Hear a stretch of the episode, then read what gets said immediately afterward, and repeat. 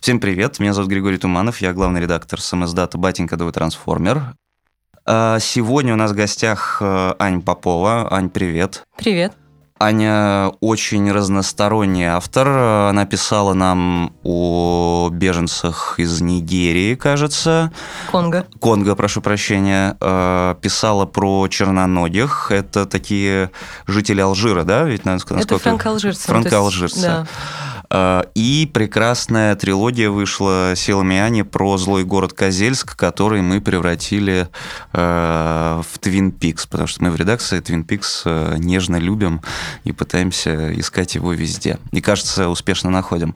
Я пытался понять, о чем ну, магистрально с тобой поговорить, и понял, что я бы поделил ну, на несколько частей эту беседу и начал бы с конца, а именно с последнего этого текста про э, мужчин, которые не дожидаются женщин из тюрьмы. Вот у нас вышел такой текст. Э, до этого был текст про ждуль. Это женщины, которые объединяются в сообществе, ожидая своих мужей из колоний.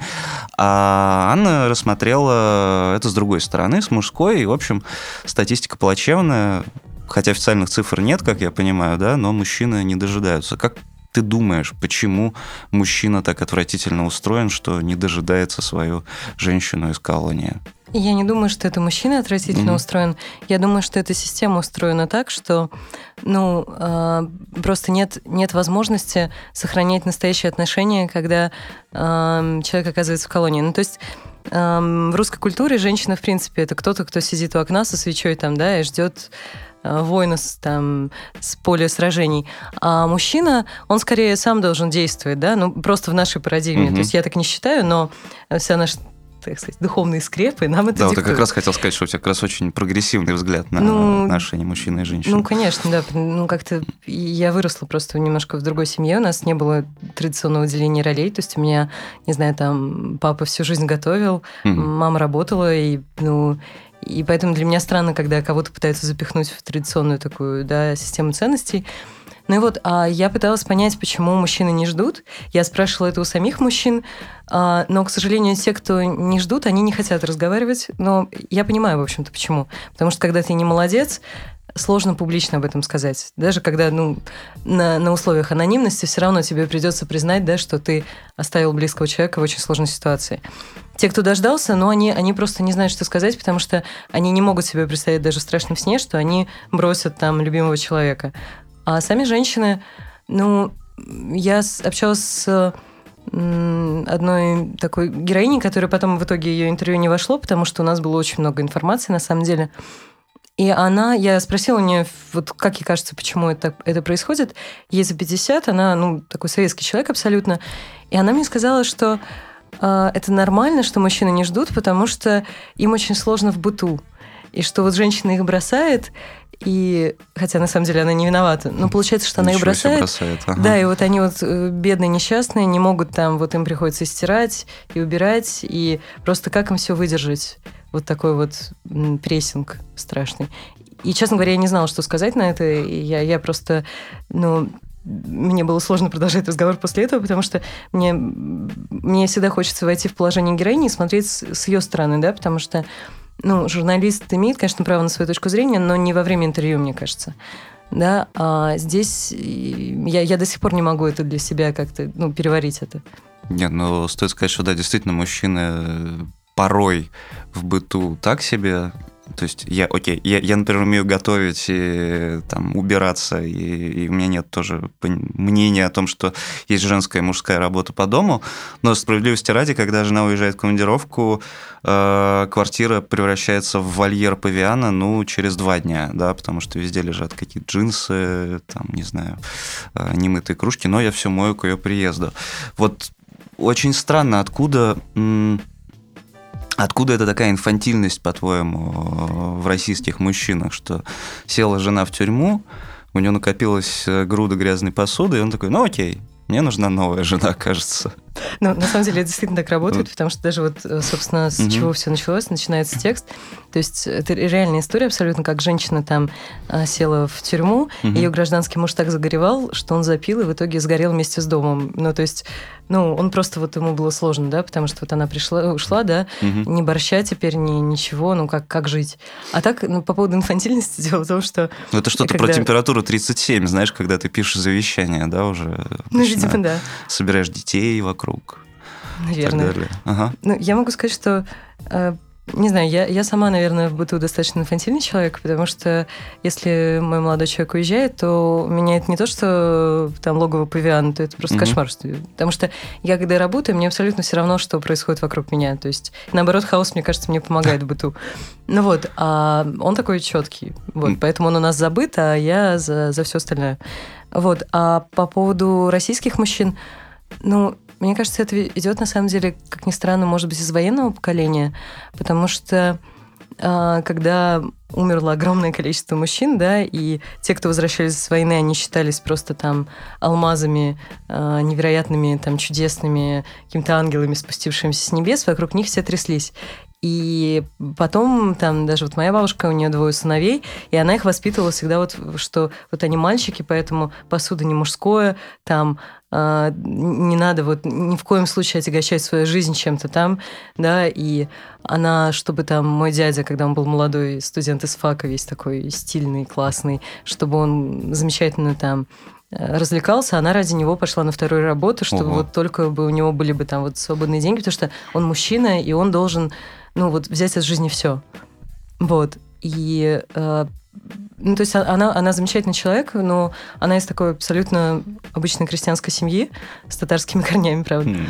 Ну вот, но и вот для нее это, это нормально.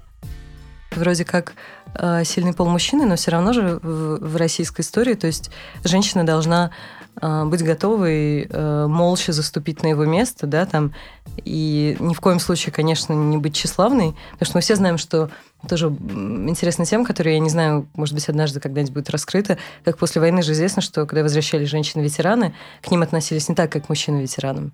Ого.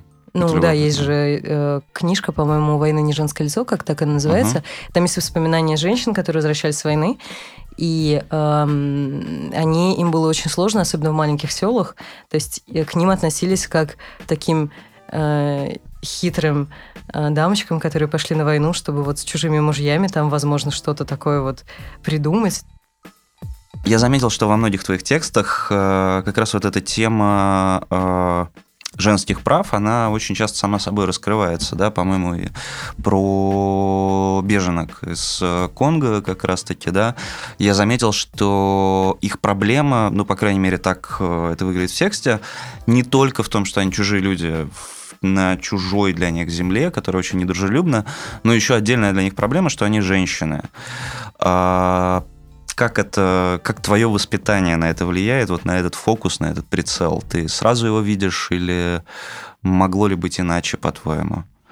Ну, наверное, я действительно сразу думаю об этом, потому что как раз вот почему я хотела писать именно о беженках из Конго, а, там не о беженцах, не в целом, mm-hmm. а, да, а, потому что мне как раз а, очень поразило именно то, что их биологический пол влияет в итоге на а, их восприятие.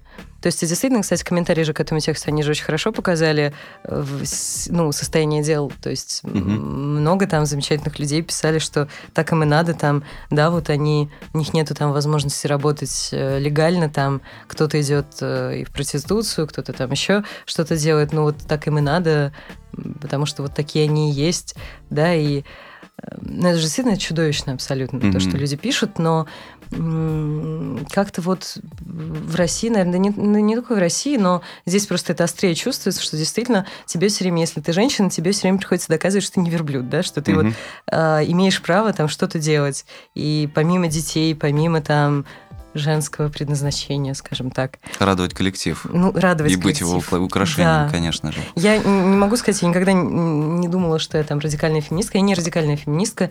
А, я просто считаю, что есть некие физиологические различия, да, угу. это нормально. Да, у нас там, возможно, разный гормональный уровень, что-то еще, но интеллектуально мы равны. И я не знаю, ну, как-то всегда вот с самого детства, наверное, тянулась эта история, что вот если ты девочка, то ты, не знаю, ты должна ходить в красивых платьях, угу. а, ты должна быть скромной и милой. И, не знаю, друг моего отца, когда я родилась, он ему позвонил и сказал, сочувствую, брат, это всего лишь девочка, но не волнуйся, однажды у тебя будет сын. Вау. И ага. я до сих пор встречаюсь с ним на семейных торжествах.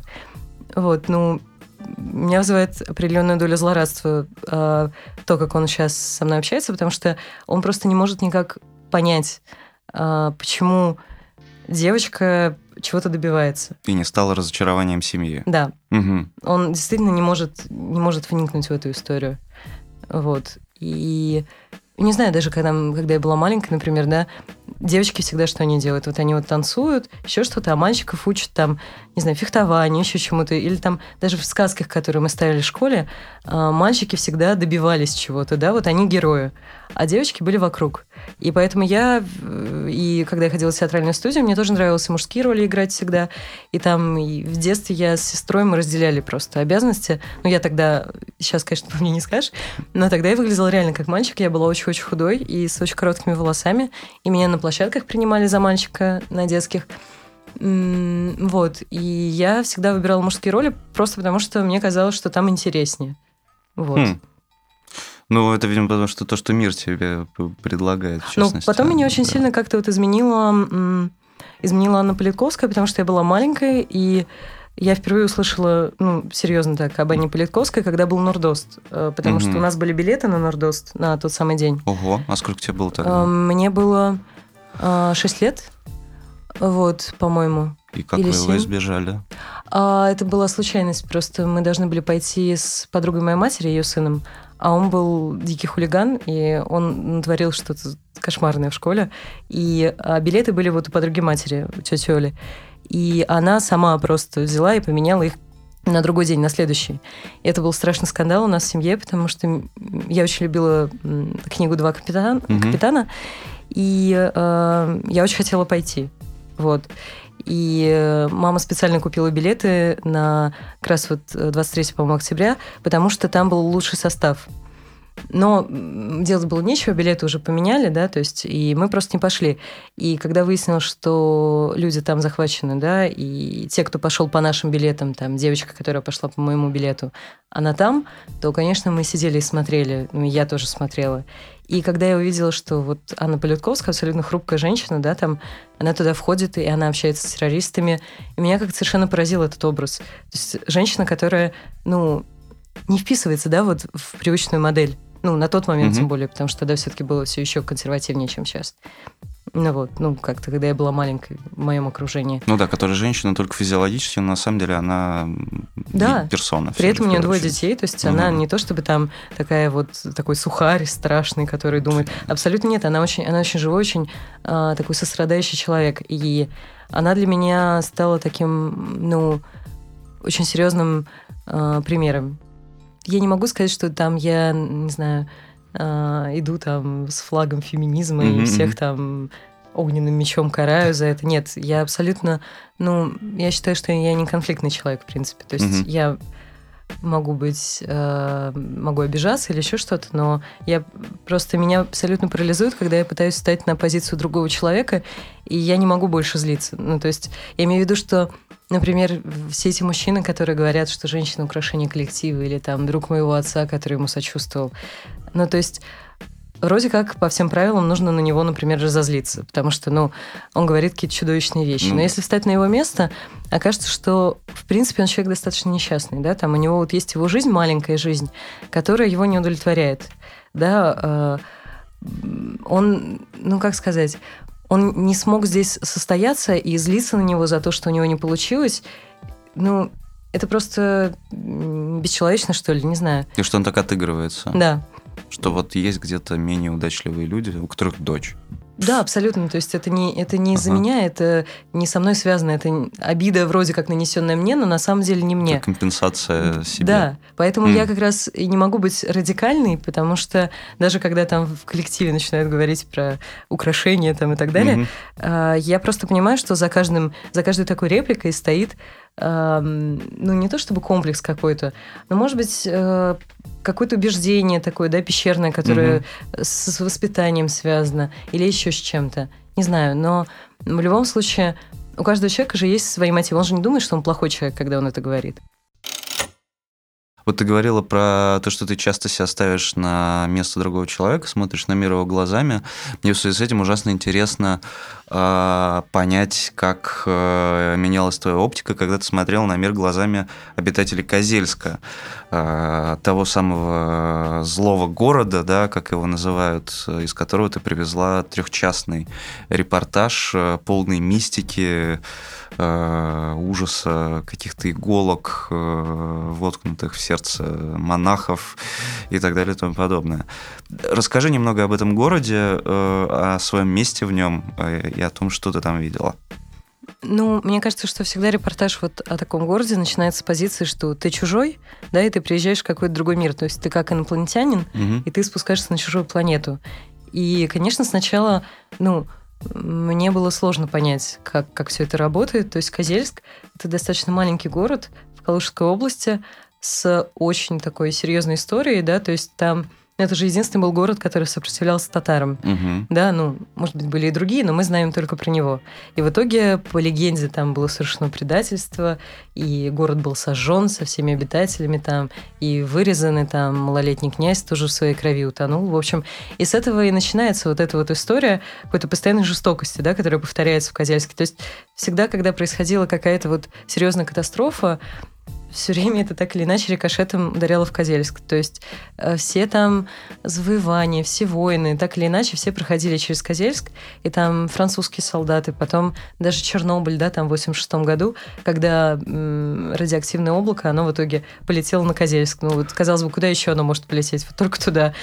И э, действительно там все располагает к тому, чтобы иметь какое-то такое магическое мышление. Угу. То есть я думаю, что люди, которые там живут, э, отчасти это такое вот действительно сознание, так сказать, вот очень-очень насыщенной мистикой и располагающая к тому, чтобы верить в какие-то такие совпадения там и так угу. далее, да, то есть там вот они, не знаю, есть там сейчас якобы мужчина, который поджигает дома. И вот они, значит, они знают, кто он, но они все равно... Э, но они не могут ничего с этим сделать, но в этих постоянных вот пожарищах им же тоже видится какая-то вот, не знаю, на рука, да, свыше. Угу. То есть как будто бы есть некие вот силы, которые управляют их жизнью. Они в это верят. И это, ну, это неудивительно, потому что действительно там есть вот рядом прям с Козельском Оптина пустынь, да? Да, конечно. И Оптина пустынь с 19 века – это такой бренд. Ну, может ну, быть, это да, да, такой. Ну, по сути, да, то есть все, кто, все наши там великие русские писатели, все они ехали туда. Ну, это просто обязательный был пункт программы, не знаю, там Достоевский, Толстой, вот, ну, и поэтому, э, так как это такое очень раскрученное место, Туда приезжало много не только ну, людей, которым было просто интересно, там, или спокойно верующих, а приезжали еще и фанатики. И, естественно, а, это раздражало жителей Козельска, и они начинали, а, ну, просто по какому-то естественному закону жизни идти в противоположную сторону, в мистику, в магию, да, то есть угу. и вот эти два центра, они друг друга взаимно заряжают энергией. Оптина, Пустынь, Козельск. И в итоге, конечно, там вот все это, мне кажется, такая разрядка произошла, когда была Красная Пасха, да, ну, как называют убийство монахов в 93-м, когда там местный сатанист пришел и зарезал мечом да, двух послуж... ну, двух иноков угу. и э, схемонаха отца Василия. Вообще такая же экзотика. В 93 году я понимаю быть РНЕшником, я понимаю быть ностальгирующим коммунистом, демократом, но сатанистом, это, конечно, прям очень экзотично. Ну, да, мне, что мне тоже так казалось. да, в его голове. Тогда. Мне тоже так казалось, а потом мы же выяснили в процессе, что вокруг Козельска было много деревень э, разных совершенно. Там была деревня где как-то издревле якобы жили колдуны. Потом была другая деревня Дешевки, где, э, по словам местного краеведа, в XIX веке было очень много сект, и выяснилось, что действительно это не такое место, где ну, просто рассадник. Ну, это, опять же, естественно, да, mm-hmm. когда есть такой центр православия сияющий, то, естественно, есть люди, которые пытаются эм, найти свое место вот вне, угу. вне э, этой вот парадигмы монастыря, потому что монастырская жизнь, есть люди, которым она очень нравится, а есть люди, которых, ну, это раздражает, да, потому что это действительно очень тяжело, то есть нужно верить очень сильно, чтобы а, там вот согласиться добровольно на всякие ограничения. А здесь, так как монастырь всего в двух километрах, все равно это влияло на город да, и там сколько паломников, сколько верующих.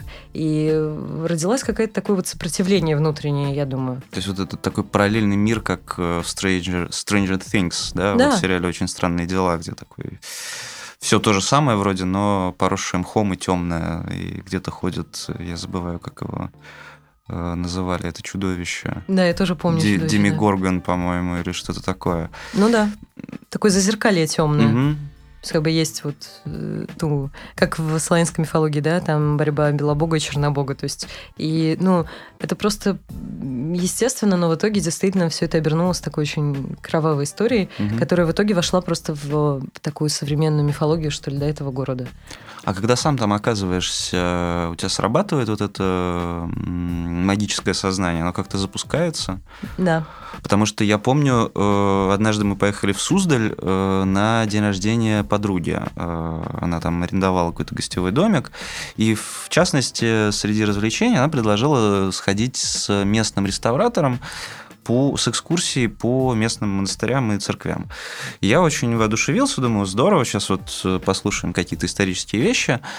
А все, что он нам рассказывал, я вдруг себя поймал там уже на третьем каком-то монастыре, что он говорит, а вот здесь, значит, э, можно забеременеть, а вот здесь вот было такое чудо, а вот здесь э, происходило вот это. Меня это поначалу очень напрягло, потому что, ну, окей, ясно, никакой истории не будет, э, чувак просто рассказывает какие-то небылицы. Потом ты проводишь еще какое-то время среди этих монастырей в Суздале, и понимаешь, что ты находишься внутри, не знаю, одного из ранних альбомов э, группы «Аквариум», знаешь, где такой абсолютный фьюжн э, из идеологии и абсолютно магическое сознание, ты понимаешь, почему он в это все искренне верит и почему здесь можно существовать только э, с таким образом мышления, и почему он так логичен. Насколько это заражает, кстати говоря, вот в том же Козельске, учитывая все это переплетение идеологии и сознаний? Ну, это действительно заражает. Все могу сказать, что а, там однажды, ну, я жила у знакомой, которая, ну, она меня старше, но угу. она туда вот переехала а, именно в связи с собственной пустыней, там, Маша. Она ну, же в Сирии была, да, по-моему? Она была в Сирии, она сейчас тоже готовится ехать в Сирию. Она такая, она очень православная, она себя называет православная журналистка. И да, и она как-то вот в Сирии пытается ну, там то детям помогать, то она там спасает каких-то носителей арамейского языка, которые вроде как оказываются не носителями арамейского языка. В общем, там очень у нее такая запутанная история у Маши. Okay. И однажды вечером она а, куда-то по делам поехала, а я должна была остаться. Вот, и я могу сказать, что я не смогла остаться одна в доме. Я поехала вместе с ней к ее знакомому, а, там на окраину Козельска, угу. пить чай. И я не смогла остаться в доме, потому что мне просто стало иррационально страшно, что я останусь здесь, и я не могла объяснить, что конкретно может случиться, но сам факт, что я буду вот э, здесь там наедине сама с собой и с каким-то таким вот неведомым, неведомым ужасом, который за дверью, меня абсолютно вот выбил. Это было что-то такое детское, угу. и я поехала с ней, ну, это была забавная поездка, но, к сожалению, это не вошло в материал в итоге. Круто. Там была целая линия с директором Краеведческого музея, которая просто, ну, мы не смогли ее втиснуть. А расскажи о нем, раз уж э, пользуясь случаем, что называется. Давай дадим жизнь этому директору Краеведческого музея, как-то а. увековечим хотя бы в подкасте. Он... Что там за линия?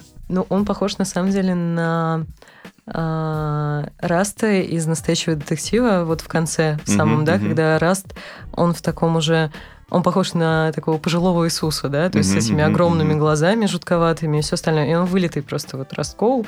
И он художник из Москвы, очень религиозный, и он переехал в Козельск и стал директором местного музея.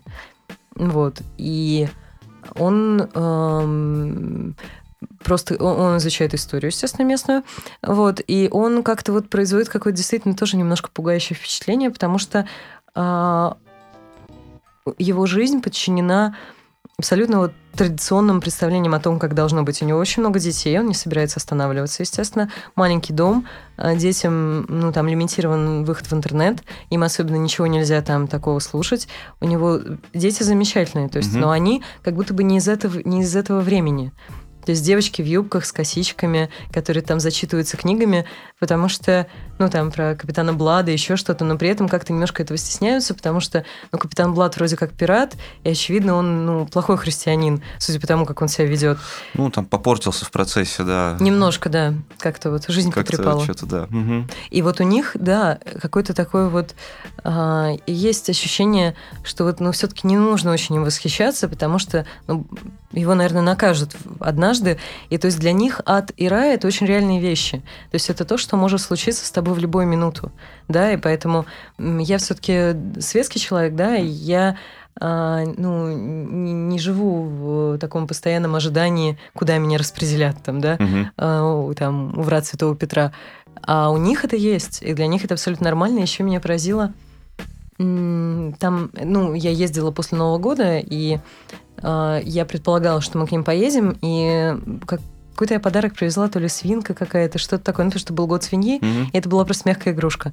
И у свиньи был какой-то символ, по-моему, вот если я правильно помню, по-моему, что-то вроде доллара в руках, ну, в, в лапах, в копытах, yeah. Вот. И э, дети как-то очень смутились из-за этого, и отец стал им рассказывать, что вот э, американцы, они не очень хорошие люди, вот, и угу. вот это вот, вот доллар, это тоже очень все плохо. Золотой и, телец, вот это Да, все. я ага. не знала, что сказать.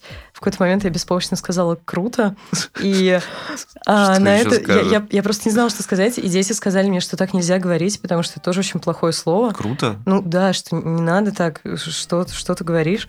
Как вот. надо говорить? А, я, честно говоря, не поняла, как надо Любо. говорить. Что? Не знаю, я, я просто немножко растерялась, ага. и потом я с ними о литературе общалась остаток времени. Вот. Ну, потому что они действительно очень развиты, я ничего не могу сказать. Угу. То есть там вплоть до мальчика, которому 5 лет, и он весь такой уже... Ну, у него нету больше никакой возможности для выхода энергии, да? Угу. То есть вот есть вот книги, есть классическая музыка, и они вот туда и как-то... А что вот. им можно читать? Ну, то есть, окей, с Рафаэлем Сабатини есть вопросы, классика. Да. Но в русской классике, мягко говоря, тоже, ну, с точки зрения воспитания детей, я не знаю, тот же Достоевский, ух, там... Ну, это тебе так кажется. Вычитать. А им-то кажется по-другому, потому что, ну, Достоевский его очень любят в этой среде. Угу. Вот это удивительно. Ну, то есть я, я, я, в общем, понимаю, почему, учитывая там все его взгляды отчасти и так далее, но, слушай, там же ну да. Ну, мне кажется, что Достоевский вообще очень интересная фигура в этом плане, потому что ну, я не оригинальна здесь, да, mm-hmm. но Иван Карамазов, очевидно, сильнее, чем там Алёша и все остальные. Да, и понятно, что Достоевского всю жизнь вот это угнетало, что, ну, остаток жизни, что Иван Карамазов, который должен быть отрицательным героем, там, носителем западных ценностей, mm-hmm. который он не терпеть не мог, внезапно оказывается очень убедительным. А Алёша такой вот светлый русский мальчик, он, он просто бледнеет рядом с Иваном. Согласились. А, угу. а там, опять же, рядом Оптина пустынь. Оптина пустынь – это монастырь из братьев Карамазовых. Да? А, и Достоевский там это такой действительно авторитет. То есть он давно уже раскусил, ну, для них раскусил вот всю эту гниющий Запад, да, там, всю эту Европу, которая всех сейчас погубит. Вот, поэтому, ну, у меня молодой человек, он католик, да, угу. и это вызывало определенные вопросы у жителей местных. То есть он католик, значит, э, наверное, я хочу его как-то вот обратить в православие, но я же не могу всерьез встречаться с католиком, думали они. Ну, как-то они давали мне понять. У тебя же есть все-таки, да, какая-то связь, ты говорила, да, с православием, с верой и так далее. Насколько тебе помогало это в общении с этими людьми и насколько тебе это помогало смотреть на мир их глазами? Ну, это, конечно, очень сильно помогало, просто... Угу. А... Откуда она у тебя вообще? Ну, это все, мне кажется, началось в семье в 90-е, потому что у меня у папы долгое время был такой мистический немножко взгляд на мир. Ну вот, но он такой очень рефлексирующий человек и все. Угу. И а, когда был момент, э, когда было как-то очень не то что модно, а многие становились, да, там религиозными, пытались найти какой-то высший смысл. Да, да ну, пытались что-то, какой-то вот действительно обрести какую-то новую идентичность после распада Советского Союза. И э, папа был момент, когда он увлекался там, много слушал отца Александра Меня, там. Ну, конечно, да. Ну, Понятно, ему было органично, mm-hmm. вот именно а, позиция менее, ему, ему это нравилось. Там он потом общался с сыном Галич очень много, и сейчас с ним общается. Вот, и, соответственно, он ну, как-то его туда потянул. Потом почему-то туда потянуло меня в 13 лет, я до сих пор не понимаю, почему. Почему-то мне хотелось вот чего-то. А потом моя мама стала религиозной. Вот, и у нас к нам приезжали домой монахи и проводили службы и в доме. Вот, и все это наложилось на мой подростковый возраст. Я... Мы читали там какое-то время Библию каждый вечер ну, соответственно, Евангелие, да, там все четыре Евангелия, то есть каждый вечер по две главы, и это продолжалось год, поэтому я ну, сейчас хуже, но какое-то время я очень неплохо знала Евангелие. Ну вот, Круто. ну угу. да, я тоже у меня на фоне тревожности, потому что я очень тревожный человек, у меня тоже какое-то время было какое-то такое вот истеричное желание там э, перестраховаться, прочитать там молитву, потому что вдруг это поможет. Ну, угу. и я просто хочу сказать, что так как я сама вышла из этого, я понимаю этих людей. То есть, может быть, я уже не во всем их понимаю, но сейчас, например, у меня этого вообще нет, да. То есть, mm-hmm. я когда увлеклась французской философией, у меня вся, ну, такая вот религиозность, она и закончилась. Так вот где ты идеологический яд был скрыт. Конечно. А когда, Действительно так. А когда это случилось? То есть у тебя, получается, переходный возраст прошел, э, наоборот, очень смиренно, если я понимаю правильно. Ну, смиренно, ну, как сказать, если можно это назвать смиренным, да, то есть мы же тоже ездили в монастырь, там угу. стояли ночами там на службе и так далее. Это довольно тяжело, потому что когда ты я поняла, почему в православных церквях нужно стоять, потому mm-hmm. что когда ты сидишь в костеле, а, у тебя остаются силы на то, чтобы отвлечься, еще что-то. А когда ты стоишь в православной церкви 8 часов на службе, все окна наглухо закрыты, куча людей, плюс этот запах ладана, тебя это действительно, нечем, да. у тебя, тебя начинает мутить под конец. Конечно. И у меня были, ну, не то чтобы я там что-то видела, конечно, нет, угу. но просто в какой-то момент действительно наступает какое-то ощущение катарсиса, да, в конце службы. Но это естественно, потому что тебя уже э, просто организм, он на пределе работает. Вот, ну, конечно, я тогда так не думала, а Потом, в конце школы, когда я стала изучать французский, я стала читать много французских философов, Камю, Сартра, ну, сначала с классики, потом угу. глубже. И меня как-то это очень сильно ну, вырвало. Ну и мама потом у нее прошел момент неофитства, то есть она сейчас верующая, но это вообще незаметно. Mm. То есть если с ней не говорить на эту тему, она даже не признается, что она верующая. То есть она как-то решила в какой-то момент, что это вот это для нее. Но она врач, и ей просто, опять же, это для нее психологически, ей это важно. Ну, ее можно понять, да, я представляю. Она есть... онколог, у нее умирают пациенты постоянно, и ей просто нужен какое-то, нужно убежище, да, психологическое. И э, когда это все схлынуло, и я тоже, ну, там училась в Авгике, ездила во Францию, там и просто по Европе полу таким бомжатским способом mm-hmm. ездили с ребятами, и ну, я абсолютно ушла, да, куда-то. То есть экзистенциалисты тебя вытащили из... Французский язык. В первую очередь. А, ага. Потому что язык это же не про грамматику, да, это же про систему мышления. И э, французский ну, действительно, как сказать, это действительно меняет сознание. То есть, когда ты очень сильно в это погружаешься, а, то ты начинаешь по-другому мыслить. Угу. То есть сначала язык играет роль маски, когда ты говоришь на другом языке, это как бы не ты. А потом постепенно эта маска срастается с тобой. Правда. И ты э, становишься другим человеком. И я могу сказать, что у меня вот появилась какая-то такая вот какой-то баланс между рациональностью. Я думаю, что я во многом очень рациональный человек и сильной эмоциональностью, потому что моя тревожность там такая вот ну невротическая натура, она осталась. И у меня есть просто взрослая часть меня рациональная, которая пытается контролировать эмоциональную, но в целом это такое, ну, эм, сосуществование. То есть вот что быть французом означает. Я, я думаю, да. Это очень нервная культура, на самом деле. То есть угу. какая-то такая вот, опять же, же невротическая потребность все проанализировать, все разложить. Абсолютно. Даже французская система времен, да, когда очень важно понять последовательность, когда, что, зачем шло. То есть там есть, не знаю, будущее время, которое предшествует другому будущему времени. Я Просто это, это да. ну, это действительно это такое вот ну, тревожное желание все разложить, чтобы все было вот четко и ничего не вызывало вот ощущение нестабильности. Хм.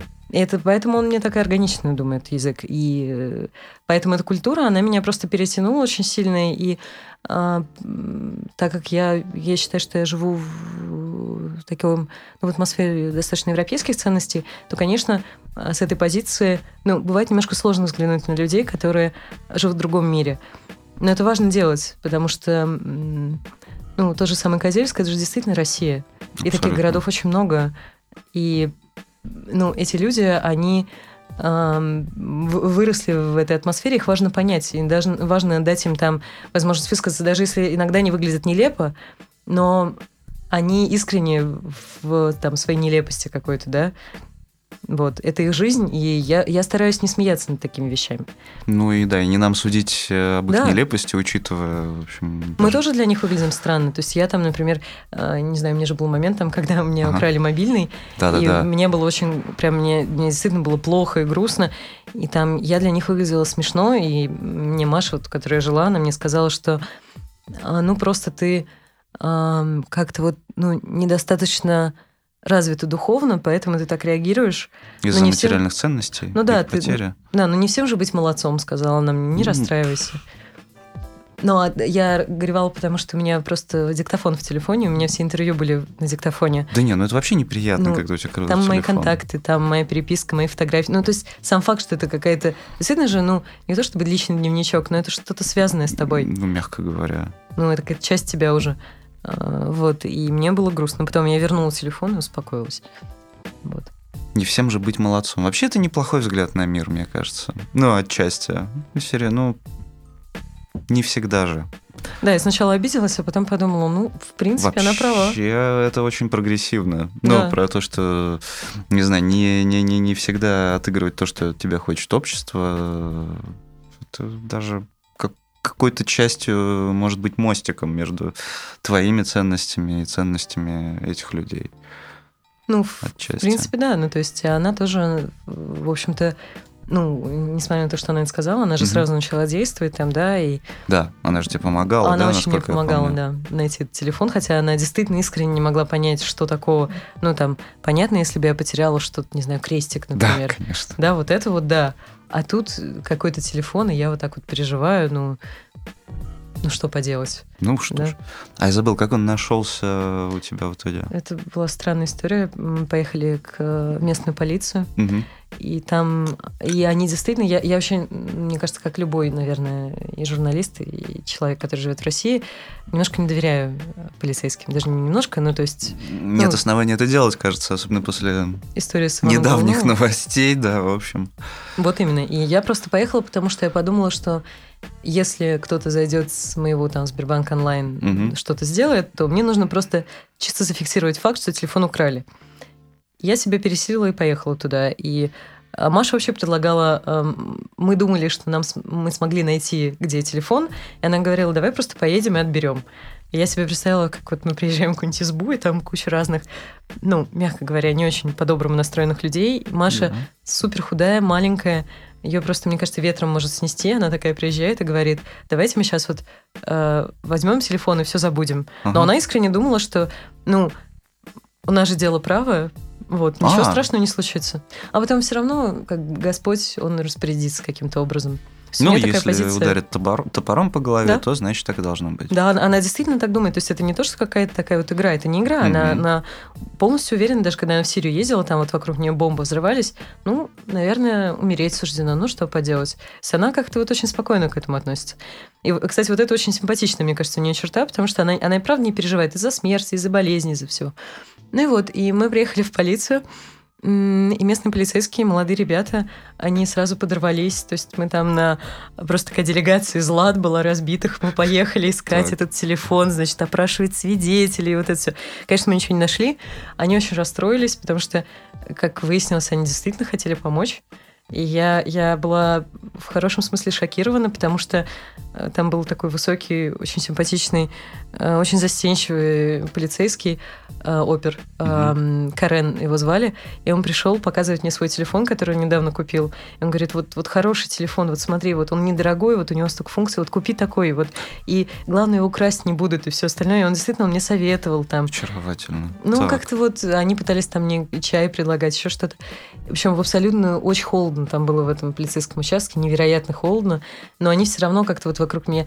В общем, мы сидели вечером, было уже понятно, что все, и у меня был в руках телефон, мне дали просто домашний телефон, вот, и на него, я с него звонила на свой телефон, но там звонки сбрасывали. И было, в общем-то, очевидно, что, ну, все. А, а потом его отключили просто мой телефон в какой-то момент. И вдруг на телефон, который был у меня в руке, пришло сообщение, что а, ну, вот, iPhone снова в сети, абонент снова mm-hmm. в сети.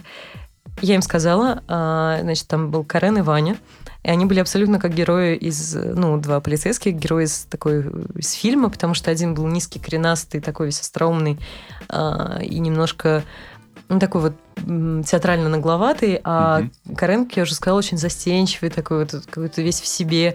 Ну вот, и, значит, Ваня стал кричать «звони им, звони немедленно». Я позвонила и подняла трубку, это бабушка, и она стала сразу, Ваня выхватила у меня телефон и стала говорить, что это уголовный розыск. Она испугалась, стала кричать, что это не она, и все, они просто его нашли, все в порядке, и вообще она не знает, может быть, мы бандиты, и ей тут вот названиваем. Я писала свой телефон, она поняла, что это мы, и мы поехали на окраину Козельска, просто там почти нет фонарей, подъезд с деревянными лестницами, вот это вот все. Класс. Да, и мы пришли, и я до последнего как-то тоже вот сомневалась. Ну, у меня было, было ощущение, что меня пытаются здесь обмануть. Ну, потому что, когда скидывали звонки очень долго и все остальное, если она правда хотела вернуть телефон, думала я, почему тогда скидывали звонки? Почему не, сразу нельзя было поднять трубку? Ну, то есть, угу. и сказать, вот мы нашли ваш телефон. Боялась техники? Не знаю. А, ну вот я сначала как-то очень недоверчиво к этому относился, а потом я приехала туда и увидела совершенно замечательную бабушка с внучками, вот, и она сидела и вязала шапку. И у меня бабушка как раз мне вязала шапку параллельно. И меня это как-то совершенно вот, ну, настроила на очень дружелюбный лад, и я просто поняла, что я не знаю, что там случилось, но в любом случае она отдала, отдала мне этот телефон, да, они его зарядили, они пытались меня там найти в соцсетях, они думали, что я из Козельска, и они искали там, ей внучка помогала ВКонтакте меня искать, Потому что у меня еще в телефоне был рецепт, э, там было мое имя, ну, рецепт на антидепрессант. Угу. Вот, и, ну, в общем, они меня не нашли. А я приехала, они обрадовали, все отдали там, и все нормально. Фантастика. Да, и, и полицейские были очень довольны. Оба. Ну, самое главное, чтобы полицейские они, были они, довольны. Да, они, ну, мне действительно под конец было уже важно, чтобы они тоже были довольны. Потому что они действительно оказались, ну, я не знаю, я не могу сказать, что я прям вот после этого изменила мнение о полиции. Нет, конечно. Но конкретно об этих людях, да. Потому что, ну, они работают там, да, по много суток. И они действительно, ну, отвлеклись, чтобы там какой-то совершенно непонятной московской журналистке помогать искать ее телефон, ну, который да. для них вообще, ну, какой-то iPhone, зачем вообще покупать iPhone? Они все у меня спрашивали, зачем вам этот iPhone, зачем вы его купили? Ты же чисто за яблоко платишь, как бы, да. Да, то есть Конечно. это просто дорогая игрушка. И, ну, есть же вот в маленьких городах часто москвичи очень так, ну, воспринимают враждебно, а здесь они вникли в ситуацию, там как-то в итоге все наладилось. У меня мама потом Ване там помогала, потому что у нее с коленкой были проблемы. Она врач же, и она там его консультировала. Прекрасно. Да. Ну, это прям очень э, хорошее окончание истории с похищенным мобильным телефоном. Да, очень мило в итоге. То есть, э, в общем, действительно, край парадоксов. Козельск. Да. Абсолютный. Как любой такой город. Ну, любой город старый, угу. с, а, где есть большое пространство для вот создания как раз вот этой современной мифологии, да? Когда ну, есть да. какие-то вот легенды про каждое место, там, что там здесь, не знаю, а, жили колдуны, а здесь еще что-то случилось там. И действительно это удивительно. Вот, я, я очень люблю такие места. Ну, так, так и жить интереснее, мне кажется, с таким взглядом на, на окружающий мир. Мне так казалось. Хорошо. Мне кажется, у нас получился прекрасный разговор одновременно про феминизм, э, место мужчины э, в обществе, женщины в нем же французскую философию и даже магическое сознание. Лично я ужасно доволен. Спасибо тебе огромное. Спасибо тебе. Я напомню, это была Анна Попова, автор прекрасных текстов в самоиздате, в частности, про злой город Козельск, про беженок из Конго, про людей, которые не... про мужчин, которые не... Извините, вот это сейчас был сексистский, по-моему. Про мужчин, которые не дожидаются своих жен из тюрем трудно ли назвать их э, людьми, это вам решать. А, это был подкаст э, «Батенька, где текст?». Я главный редактор самоздата Григорий Туманов. Спасибо вам большое, что нас слушали. Увидимся и услышимся еще. Пока.